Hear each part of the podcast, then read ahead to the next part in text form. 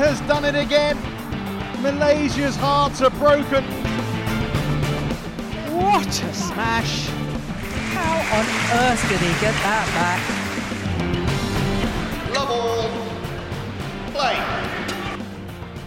Hallo zusammen, es ist wieder soweit. Shuttle Talk ist wieder da und wir haben heute wieder einen Gast und äh, wir sind beide mehr als aufgeregt und vorfreudig, oder? Ich blicke auch schon in ganz vorfreudige Augen äh, von Kai Schäfer. Was sagst du?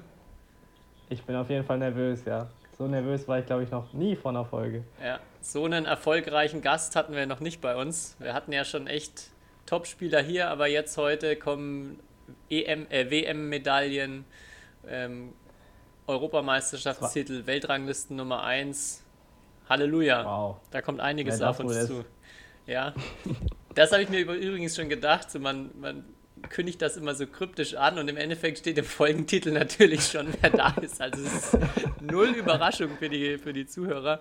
Aber trotzdem, ja, wir sind sehr gespannt auf ja nicht nur eine unfassbar erfolgreiche Badmintonspielerin, sondern auch eine ganz, ganz spannende Persönlichkeit, die, glaube ich, eine, ja, einen sehr interessanten Karriereweg hingelegt hat.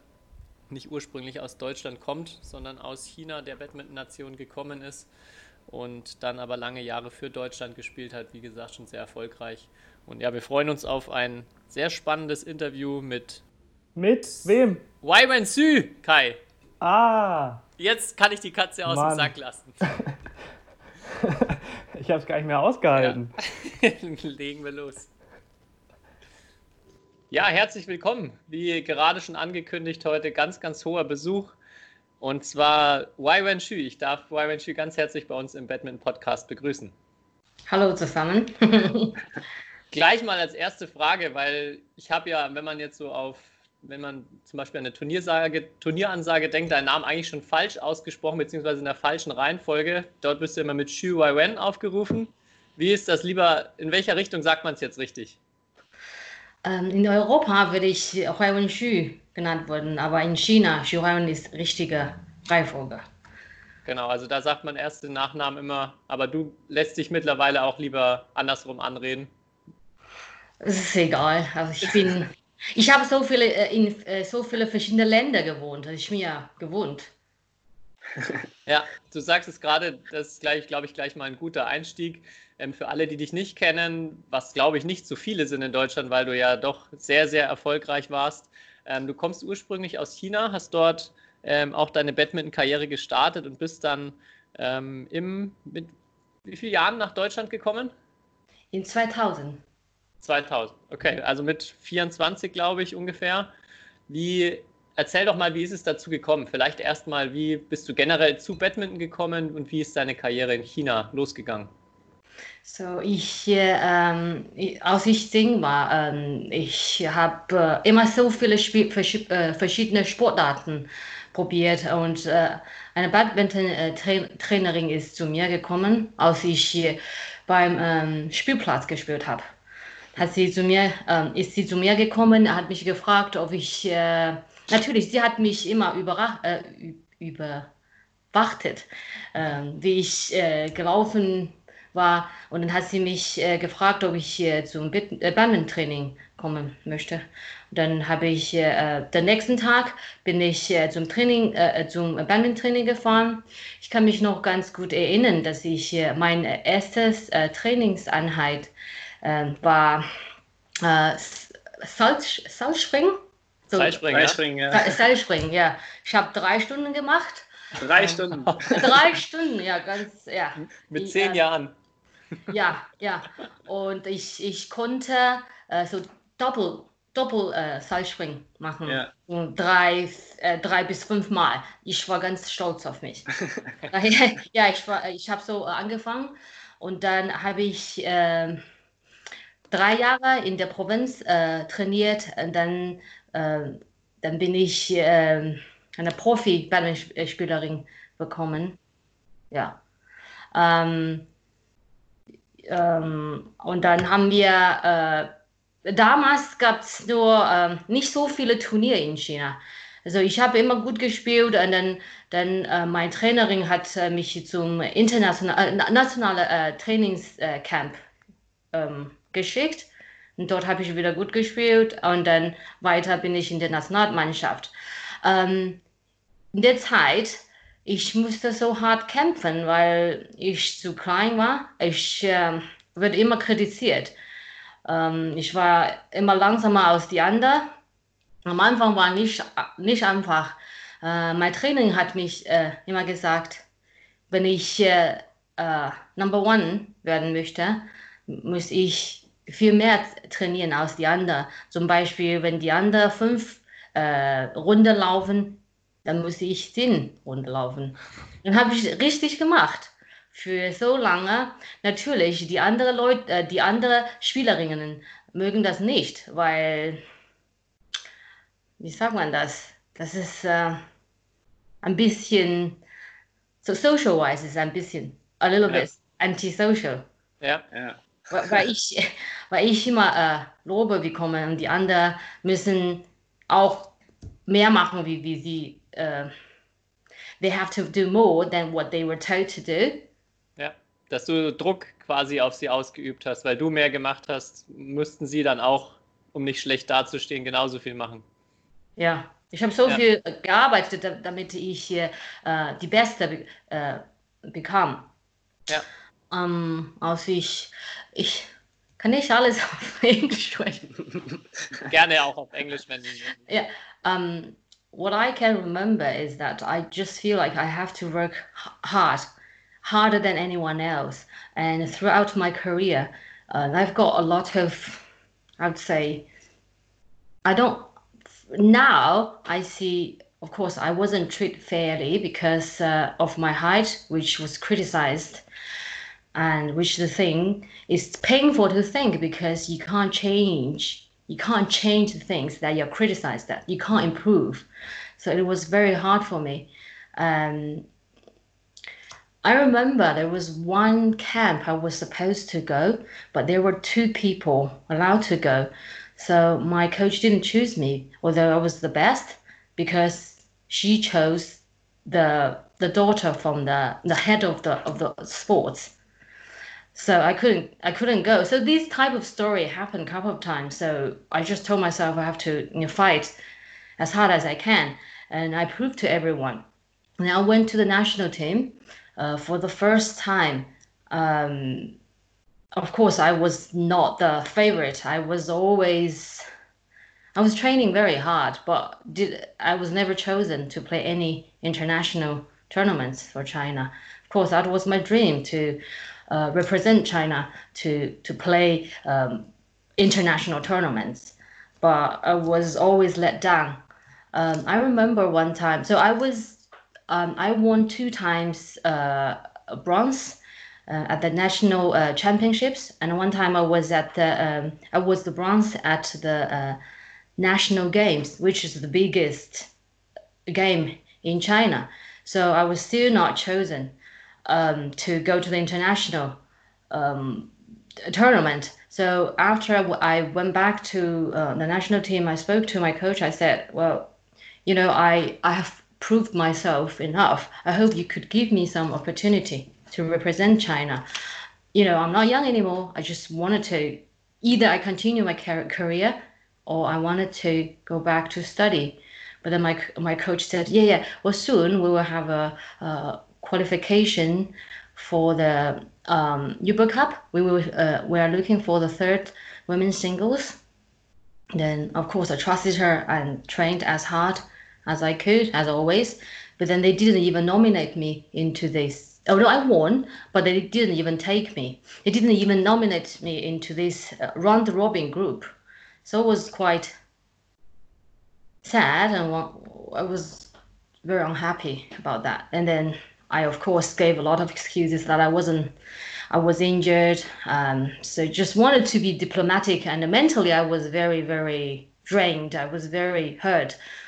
Um, wanted to go back home, but back home, my mom and dad was never, they never support my idea. They they want me to carry on with my career because they thought they told me that I had I gave up everything. I gave up the social life, my uh, my school, and my family life to go to Beijing. And all you want is to you know, you to to carry on until the last moment and then represent China. But I just I just thought, you know, um, the provincial team didn't want me to go back because I was the only one in there, and I could, if I have good training in the national team, whether I, I have the opportunity to represent China, to play the international tournament or not, but I, I, I could be provided the best training opportunity. So I could um, get good result in China, which benefits my coaches in the provincial team. There's a lot, lot of politics reasons. So I just I didn't want to do that anymore. So I, I went home. Of course, my dad and mom were supportive because you're home and then it's fine. Just you know, just find your own way. And then then I thought if I carry on, because I I initially wanted to go back and to and then to study uh, to go to the university to finish my study, but in China they were just controlled me. They have got this. Uh, they got to give me the permission. In China, with when you're born, it's like you have a birth certificate. That wherever you go, this certificate, that's like a record, is you are carrying that uh, certificate with you. If you go to study or if you go to work, and then some places will need your record, and they keep the record there, there, and the, and the the manager there has got the uh, um, the authority to give you the permission to go to study or or do whatever. So they didn't give me the permission to study. So I didn't have any choice. Um, but I thought, okay, if I, you know, I don't want to be stuck there forever. So I just then I went to uh, take some English classes and planned for my I would say my uh, career, well, my escape. um, Also die sozusagen dieser Moment, wo du beim Uber Cup eigentlich gewonnen hast oder wo du eigentlich dich sportlich dafür durchgesetzt hast und dann trotzdem nicht die Möglichkeit bekommen war, war so der Moment, wo du gemerkt hast, es geht einfach nicht. Also du kannst machen, was du willst. Du bekommst einfach in China nicht die Chance, ähm, international zu spielen, noch weiterzukommen, oder? Yeah, but at that time I was about 20, so I could I I know uh, there was a lot of politics that I could not control. I could only control things that I can control, which is I train hard. You know, I get up early and I do more than anyone else, but I can cannot control whether I could be chosen. So it was very hard for for a long time. I didn't want to talk about badminton. I didn't want to watch badminton because I was just hurt because the whole thing when you are a child and your dream is become a world champion and then you try so hard give up a lot give up your study and your family life and your social life you move to beijing uh, what, all you want is you know use uh, to to to compete in an international stage but if you are not given the opportunity although you are good enough uh, then of course it's very disappointing it's devastating for me for a couple of years so I, yeah, I took some um, English classes and then I started to write some emails. And at that time, I think like 20 years ago, email was not as popular as now. So I still tried to find some um, email address and send them my resume to apply for position, whatever. So that's step, yeah. Und dann hattest du dich auch unter anderem bei, ich glaube, Friedrichshafen war es, glaube ich, per Mail gemeldet, oder? Dein yeah, erster Verein? Yeah, Peter Meyer. I remember he emailed back, um, and then he because I didn't play. Well, I played some international tournaments, and when I was in, in Vietnam, in, in Thailand, I was in the quarterfinals. So it was, uh, and in Vietnam, I was in the in the finals. I won again. Uh, I, I lost against Susi Susanti. So it was quite good results. I thought they could still, you know, they, they could give me another opportunity. So I I sent Peter Meyer my um, uh, some video record. Um, yeah, I posted him after a month or so, and then he said, "I would like to invite you to to play for for our club."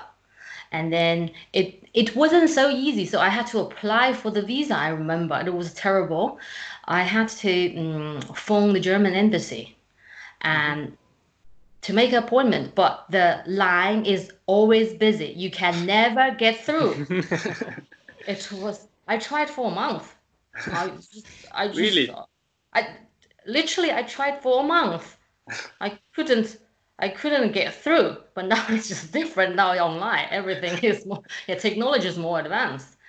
So I went there just just in person and then I stand in the queue. I just I couldn't I couldn't make an appointment. So then they let me in. I just no way, no way for me to make an appointment. Then once I went into the embassy and then and I handing all my document and everything went smoothly. That's how I came to Europe, to Germany. Und wie war das mit China? Also was, wie hattest du es überhaupt die Erlaubnis bekommen, nach Deutschland zu gehen? Gab es da Probleme oder Schwierigkeiten? Um, my coach, my immediate coach, was uh, my teammate. Actually, he um, he's eight years older than me, and he, then later, after he retired, after his study, he went back to the provincial team to become a coach, and he was my coach. So he's a little older than me. So he we talk quite a lot. He understands. He's the person I really need to thank for because he gave me the opportunity, and he probably didn't agree with everything what all the the head was doing but the only thing he could help me is to give me the permission. And what he, he told me or he also his argument is that um, it, you know they can keep me in the provincial team but i was not motivated. I i don't try hard.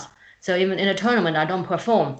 That's not what they want. They want the results. So um, he spoke for me he said if uh, if um, they could send me overseas to um, to play, maybe I become more motivated. You know, as long as I can keep the training standard, then then they are fine. So that's the way they gave me the permission.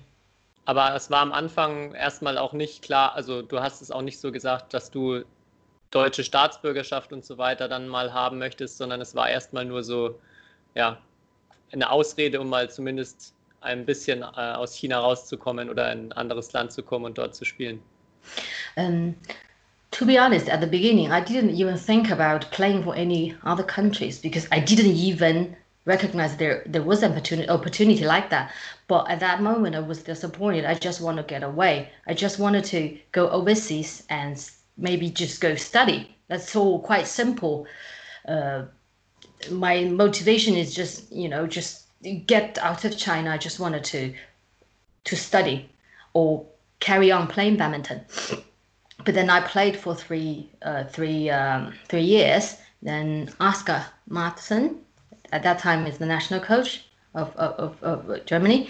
He came, he approached me and asked me if I would be interested. Of course, for me, it was a, a, a, a great honor to be provided this opportunity um, of course, um, I had to talk to my mom. My mom was happy on one side, but the other side is that you, you're going to lose the, the, the Chinese uh, nationality. But you know, because my desire to to perform in an in, in an international stage is so strong, I just think I think it's worth it's worth it. And also, I lived in Saarbrücken for uh, uh, before I got my um, uh, got my um, passport. I lived in uh, Germany for about two, three, three and a half years. So I lived in Saarbrücken for four months. So I really enjoyed it because I enjoyed uh, being with the boys and they teach me, they taught me all the German words, good or bad. I enjoyed it. Und wie war dann so dein, dein erster, deine ersten Erfahrungen in Deutschland, also als du dann für die ersten Bundesligaspiele gekommen bist? Sorry? How, uh, how, were your impressions of Germany and the first uh, league matches when you uh, when the first time you came there? Uh, at the beginning, culture-wise, it's totally different. I like the um, the atmosphere. Um, it wasn't singles was it was always easy for me because the level was not the same as in China, but um, doubles and mixed doubles uh, was a challenge because it's not I was not strong enough. It's just the culture different, and the way you communicate on court is different. So in in China, we don't have so much uh, body contact. If you, if you lose a point and you tap someone's back and things like that, I just don't do that. It's just rude to do that. You can't tap someone's bum after losing or winning a point in China. But I just did not do it. But but my partner would think this is rude But now I look back, it's a more cultural thing. Now I would do, I would just tap someone's back and just chat for them. And back then, I was just, you know, I just feel like when they criticized me like that, I was just like, you know, I didn't want to be rude. I can't touch someone like that. it's not my culture. So, but I really enjoyed it. Really, really enjoyed it. Yeah. And in terms of training, like what, what were the main differences when you compare the training in China uh, to the training you then had in Germany? Um, in China, of course, it's more um, intense. The training, um, you are sometimes training, you don't know why. You, you, you really don't know. You, you do this exercise, you don't really know why. Now I become a coach, I know. I explain to my to my athlete, you know, we do this exercise because we want to improve this, this, this, this. But in China, we were not allowed to ask. It's not the culture to to to question your your your coach. So with more obedience, if if your coach tell you what to do, you just do it. Whereas in Germany, then coaches are quite patient. They have to explain it to you. Yeah, it's uh, they give me more freedom to do things you like to do. It's just very different. Um, whereas China, it's it's like everyone well, of course, everyone is doing everything for you, uh, is organizing everything for you. So I was not independent in China. Um, whereas in Germany, I had to organize everything by myself. So these actually build up my self esteem. That helps me to think on court because I have to organize myself. Yeah. I think you also said that in the, the, the podcast of Alistair McCaw, where you've also been, that you were always um, having a book with you where you analyze all your opponents and all, always write down like what are their strengths and weaknesses you only started that doing when you came to europe or you already thought a bit like that when you've been in china um, I did it in China. It's a habit because every after every training session, so every day the coach will write the training plan, and then we will have to write the um, training log. Um, we have to feedback um, they will read our kind of diary every week and mark our diary. So, and then after each tournament or a match during the week, we will have to take notes what you did, what you did right, what you did not. Not only tactical wise, but also the the um, the thinking process. Why you do that? Yeah. And why made you do that? Maybe it's it's some external factors such as the wind the uh, uh, the spectators or the referees. Um, but i write down everything and i go through my notebook quite a lot. So i kind of have this um, habit in china already. And, and back then there was no uh, there was no uh, uh, no software to analyze your tactics. So this comes in handy when you go overseas. And this is also very private. This is just to you. Yeah. Um, one more thing um, about the training. Like, do you think that also that change to Europe did it help your game, or in what way um, did you maybe improve when because you had really amazing results also for Germany when you look at the Europeans, the World Championships? Um, like what was it maybe also a good good thing for you to change that training environment Oh, yes, definitely. Because as I said, I mentioned before, uh, what made me independent is this, you know, I have to organize. When I moved away from China, I, um, I, I was living by myself when I had to cook. I had no clue how to cook, how to clean this seems simple for everyone's life, but when I was in China, I moved into the training center. I was 13. I didn't have to clean. I didn't have to cook. So I washed my clothes. I put it in a, dish, uh, the, the uh, wash machine. That's it. and I didn't have to organize my uh, my travel. That's you know when I came overseas, I had to do every single thing by myself. You know, I become more and more independent I know how to take care of myself. I, I know how to solve the problem by myself, which also um, also the coaches give me a lot of um, trust. I build my self esteem because in China you're always criticized. Yeah, whatever you do, um, they push really really hard. I mean, either they they make you the best player in the world or they just crush you. and that's not the way. Now I wanted to work with my player. Um, so, because I also get a lot of trust from the German Badminton Association and also from the coaches and also from the players, and then we get along quite well. Um, I just feel like I was really happy. That's the best time, best time, you know, in my life. Um, I think it's the self uh, self esteem and self confidence that made me uh, become successful. And what do you think about the amount and about the intensity of training in Germany compared to China?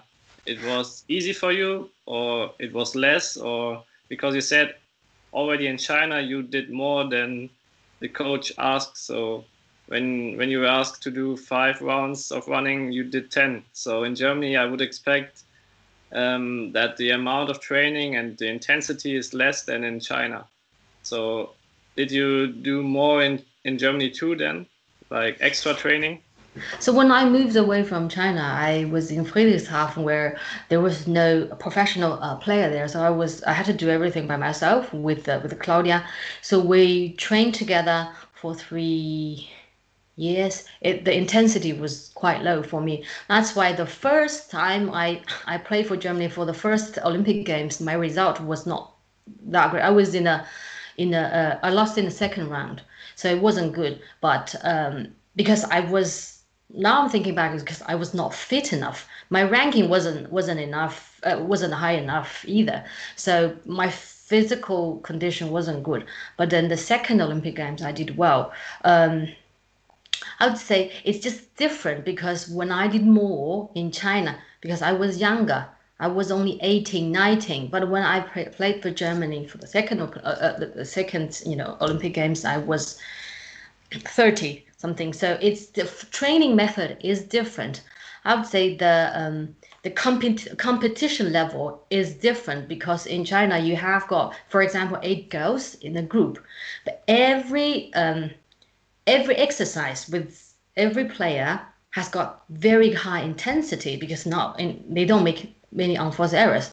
So you know this intensity on court is very very high whereas in germany of course you can use multi-feeding you can do 2v1 but that's different so you can still increase the intensity and also off court and i i did a lot of strength and conditioning uh, uh, training with uh, uh with Ollie. He really helped me a lot to become fit. I mean, everyone was laughing at me when I was was running, but that really helped really helped um, because they just uh, adapt the training to me in Germany.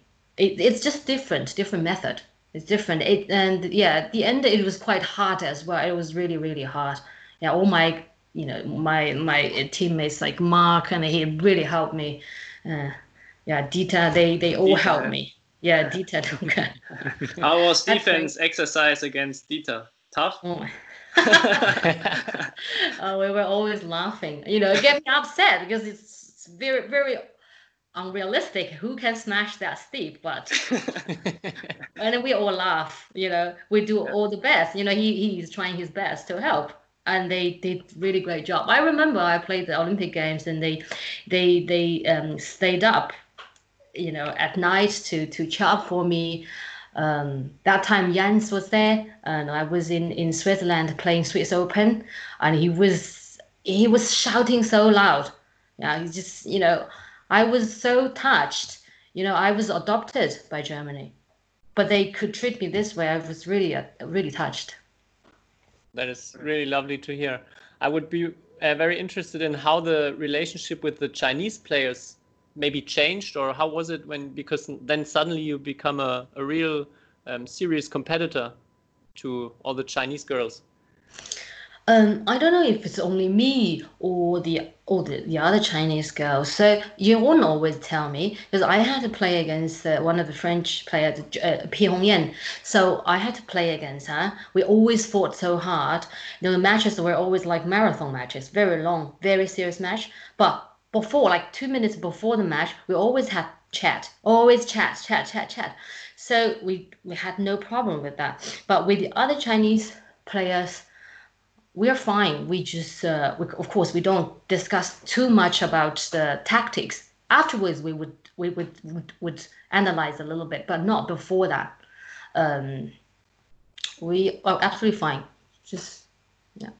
And do you think changed now in China? Are there because I think at your time China was in was so much better in women's singles than all other countries, and now it's a lot more like uh, a lot of other countries are also competing there, and China is not that dominant anymore.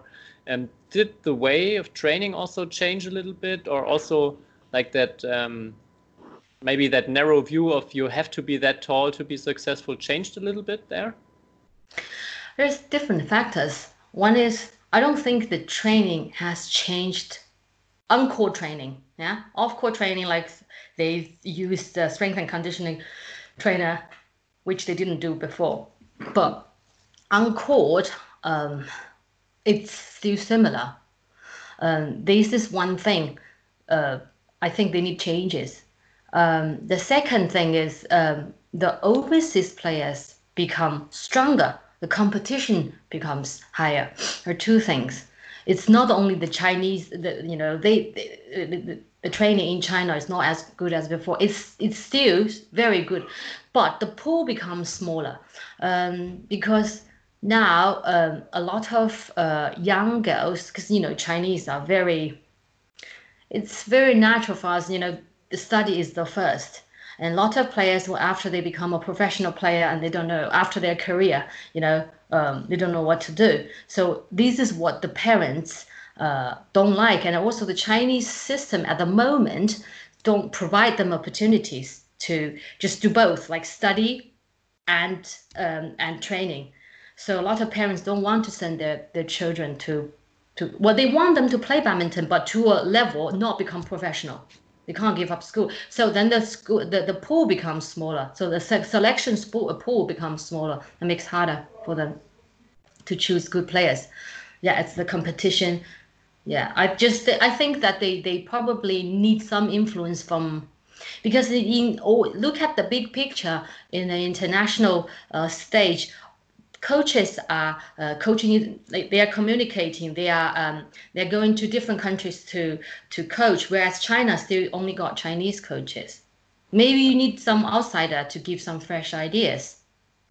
Uh, that's my my just my uh, personal yeah yeah. uh, opinion yeah.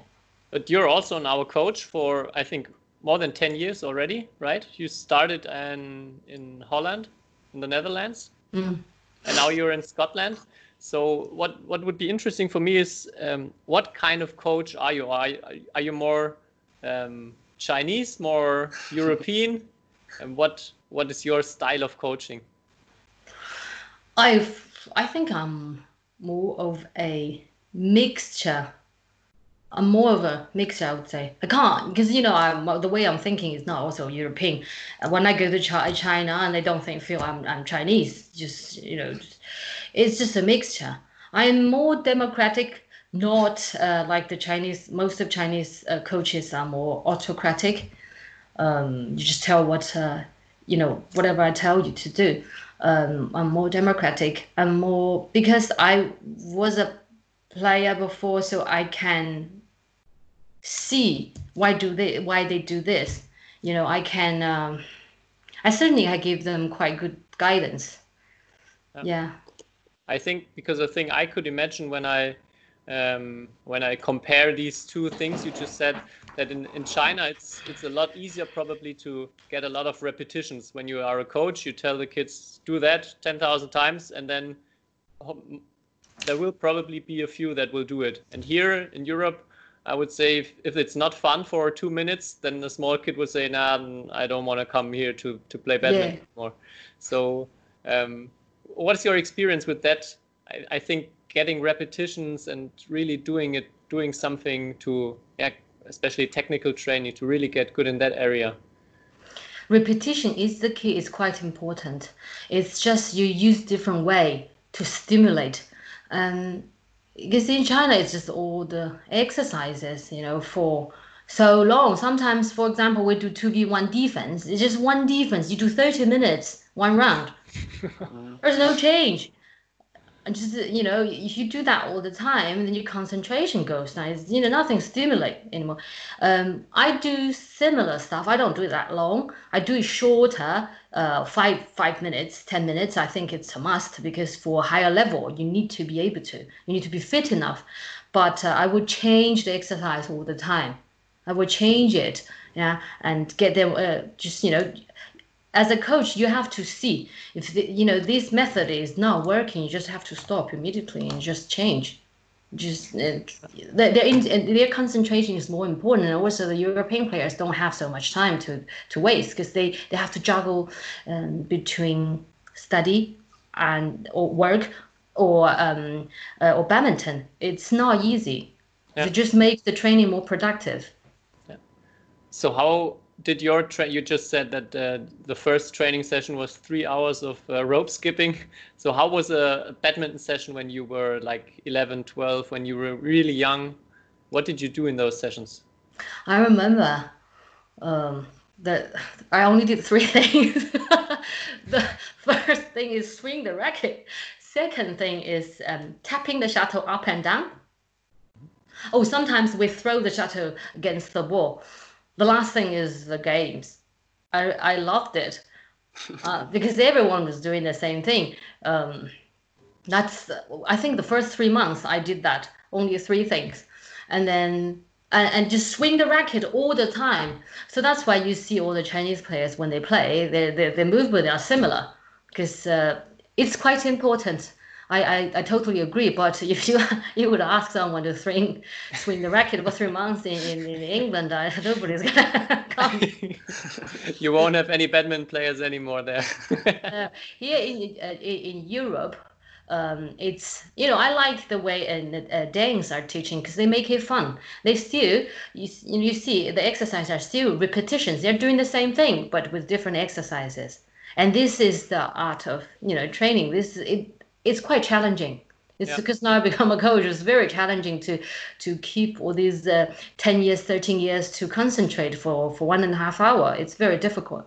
yeah totally agree it's uh, probably the most difficult thing to make it fun like to make technical training fun or make it uh, not feeling like technical training at all Yeah. and um yeah kai what you had one more Yeah. question Yeah, uh, I want to ask um, be, because in China it's really competitive already in youth. So a lot of players, there are a lot of players, and a lot of players they want to get to the top level. Um, so my question is, how many friends or players have you seen who got lost on their way? So there should be a lot who who didn't who don't Come get through. to the yeah. So um, there should be a lot of these cases. Um, so what's happening with them, or what? How's the feeling if you see? Okay, we have been thousands of young players, and now we are only ten, and I know only one is getting getting to the top. So how's that feeling? Uh, you mean the feeling uh, for me? Yeah, for you to see uh, to see a lot of players also suffering because they cannot achieve their dream, for example. I know it's scary. Um, some players and they prepare themselves early before they know I'm, I'm not gonna come through. You know, I'm not gonna be the top. So Yeah. they retire earlier, then they go back to school, and then they have kind of normal life. Yeah. Yeah. If you just struggle for longer and then without education, it's really it's gonna be really tough. However, now in China, uh, badminton is extremely popular. So most of the athletes, um, they, they are also they can also find other jobs, but they choose to have their own badminton center, badminton training. They give individual sessions because um, you know it's their own business, so they can control. But, but luckily, um, badminton is popular. But however, I say for example, other sports like gymnastics, you know, and they are not as popular, and then they retire earlier, and then it's it's very tough for these these girls and these boys. It's very tough. Um, but China, China, uh, the Chinese um, uh, government is also trying to support them. They found a way to support them because there was a weightlifter with a woman. She she had no skill after retire. She was uh, I don't know a, a, a world champion. She she was retired and she had to uh, work in a in a um, I don't know in a, this kind of uh, spa uh, center, and then she then was sick, and then she had no money. She had a lot of issue, you know, because she had no education, nothing. So Chinese government is trying hard to provide a lot of support on that. that that's what I, have heard, and I've also seen a lot of uh, players they are going to uni uh, during their career as well. Yeah, and about the the popularity thing, if maybe you already got that question a couple of times, like how popular is badminton in China? Like, do you have any comparison now? If you see how how the sports world looks in Europe, is there any like sport you can say badminton is like? I don't know, probably not soccer. Soccer is always a bit extreme everywhere around the world, but but how popular is it? It's uh, you know for Chinese we just well Chinese inside China Chinese always admit that you know physically Chinese are not strong enough. Chinese people do not like to come. Uh, most of Chinese, not all, but most Chinese don't like contact sport. So that's why they like badminton, like table tennis. There's a lot of strategy involved. Just no body contact. Firstly, and secondly is that um, um, it's just quite accessible. I tell you, my because uh, when I here I'm working for myself in England, I have to advertise my classes. Yeah, I go to different uh, leisure center. I have to do some uh, social media. I have to uh, go to school, go to leisure center to advertise it. Whereas in in China, the, their class is always full. There's a long waiting list. So all the parents think that the sports is getting, you know, generally speaking, sports is popular now in China, and and particularly badminton. So uh, parents would queue up, you know, to to sign up uh, their kids uh, to badminton lessons. Yeah. yeah. And do you have do you have the feeling like uh, you said once in the I read an interview with you, you said you developed some persistence and some fighting spirit in your career. Mm. Do you do you recognize these attitudes now in your daily life? So, uh, can you say that it, that it helped you to go through that career and uh, yeah, uh, now working as a coach or what you do in daily life? Do you still see this self discipline or uh, these attitudes? Um, still a little bit. Yeah. yeah. of course. Yeah, it's still a little bit. Yeah, if I wanted to do, uh, do something, I want to achieve something. Um, yeah. I will. Yeah, I will have the dis- uh, discipline to push myself. Yeah. Okay, so it still exists. So because I also see some some athletes after their career they get a bit lost in their second life. Let's call it like that because. Uh, yeah, they invested so much in their sports, or it's the it's the one thing that it's the best thing they they could ever do. Let's call it like that. So, um, but it's interesting because uh, yeah, it's, it it is it's a you know this is a thing I, have never uh, spoken to anyone about. It is. Um, it's very you kind of get lost after your career. Well, I chose to stop. It's not like I was uh, I was not young anymore. I chose to stop, but it's a big it's big difference, you know, the life without badminton. And I got, I went to America. Um, I studied. I was just busy, busy, no time to think. And then after that, I went to Scotland to study. I was just busy, and then I had my daughter, and then I had lot of time to think. And I became really, really depressed because you just don't know what you want to do in your life. Um, it's just so different. I was really depressed for a long time, and now still, when the weather is bad, and I become uh, depressed. And I've spoken to a lot of uh, retired athletes. This is the problem. You kind of really you, you get lost. You don't know what to do.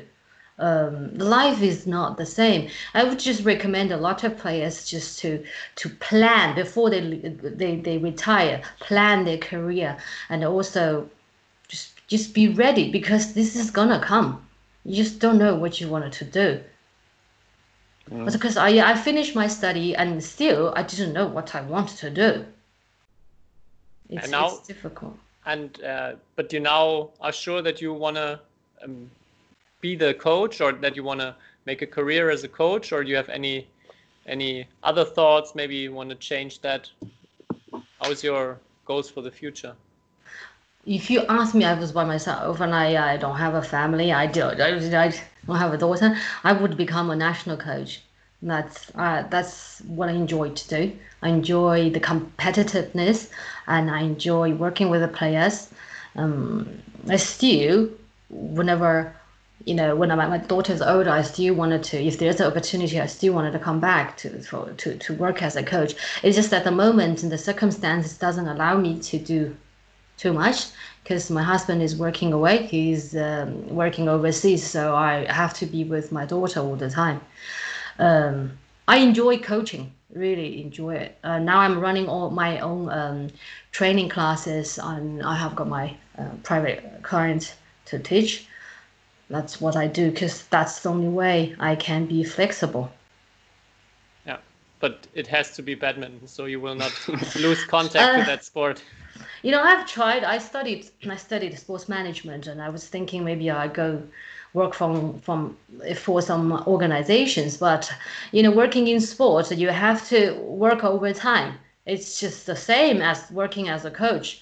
So I thought maybe I just for now um, I just work as a coach, but I do um I I can well can I can uh, imagine myself ranking, uh, working in a international organization or or some international business sector.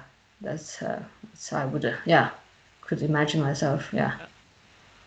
Okay, I've I've one more thing. Uh, let's go back one more time to your career as a player because that would really interest me. Um, I don't know if, if you if you guys have maybe seen it on Badminton Europe. They were uh, asking questions like, "What would you prefer?" Like I don't know, uh, All England title and second uh, runner-up World Championship stuff like that. And I would be uh, really interested. Like you had so many great successes. What was the best moment in in your career or your highlight? And what do you think? Also, why why exactly that moment? Um, actually, the first moment I found it was uh, unforgivable is the first bronze medalist at World Championships in LA. Um, that's the first medal I won for Germany. It means a lot for me to prove to China as well that I can do it. It's just amazing feeling. Um, the second one is uh, um, the the first um, European champion, the uh, the the gold gold medalist. Um, I beat Mia Audina the first time I beat Mia Mia Audina. Uh, I was so determined because I've never won against her, and I knew because it was a long match. That's the plan. Um, if I I work hard, hard, I could win.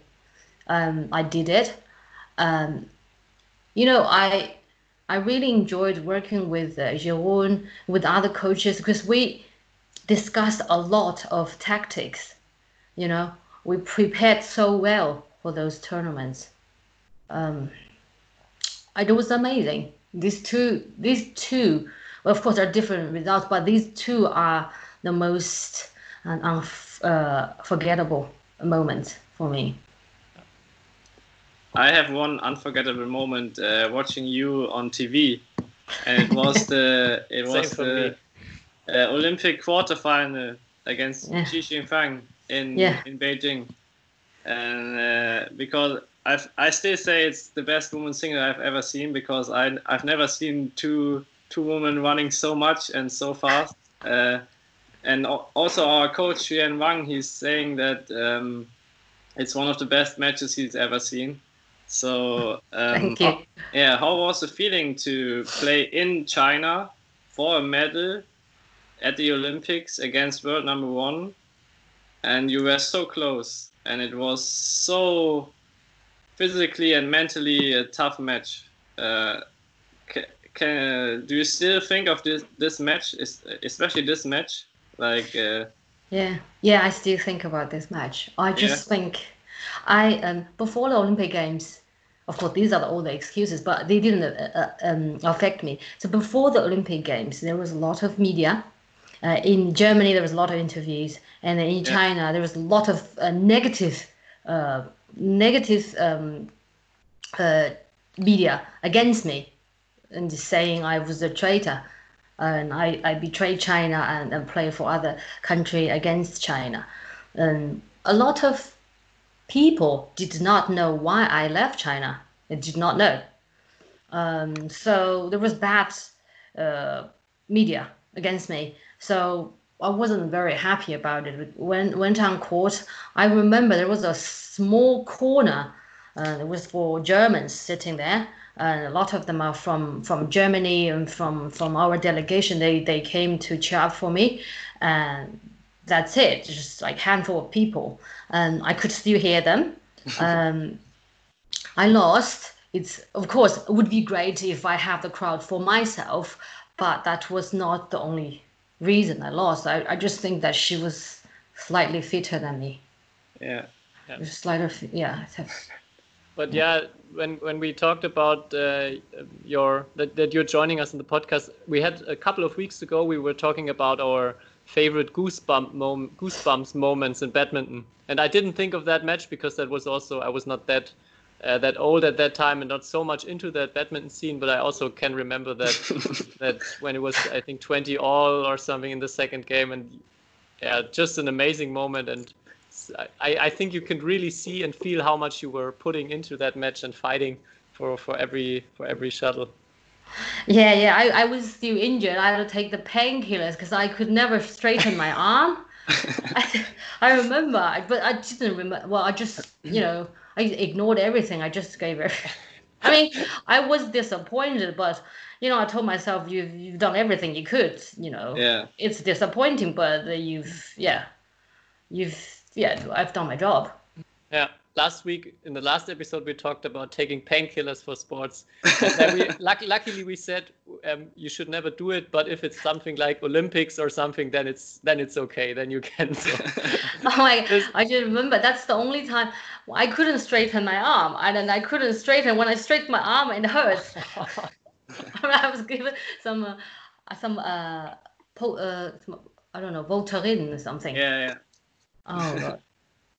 I w- I didn't have many injuries. I didn't have to take painkillers. I think I just remember that was the only match I took uh, painkillers. Okay. Yeah. Then then we didn't say anything wrong last episode. That is good. and you're a good example. okay.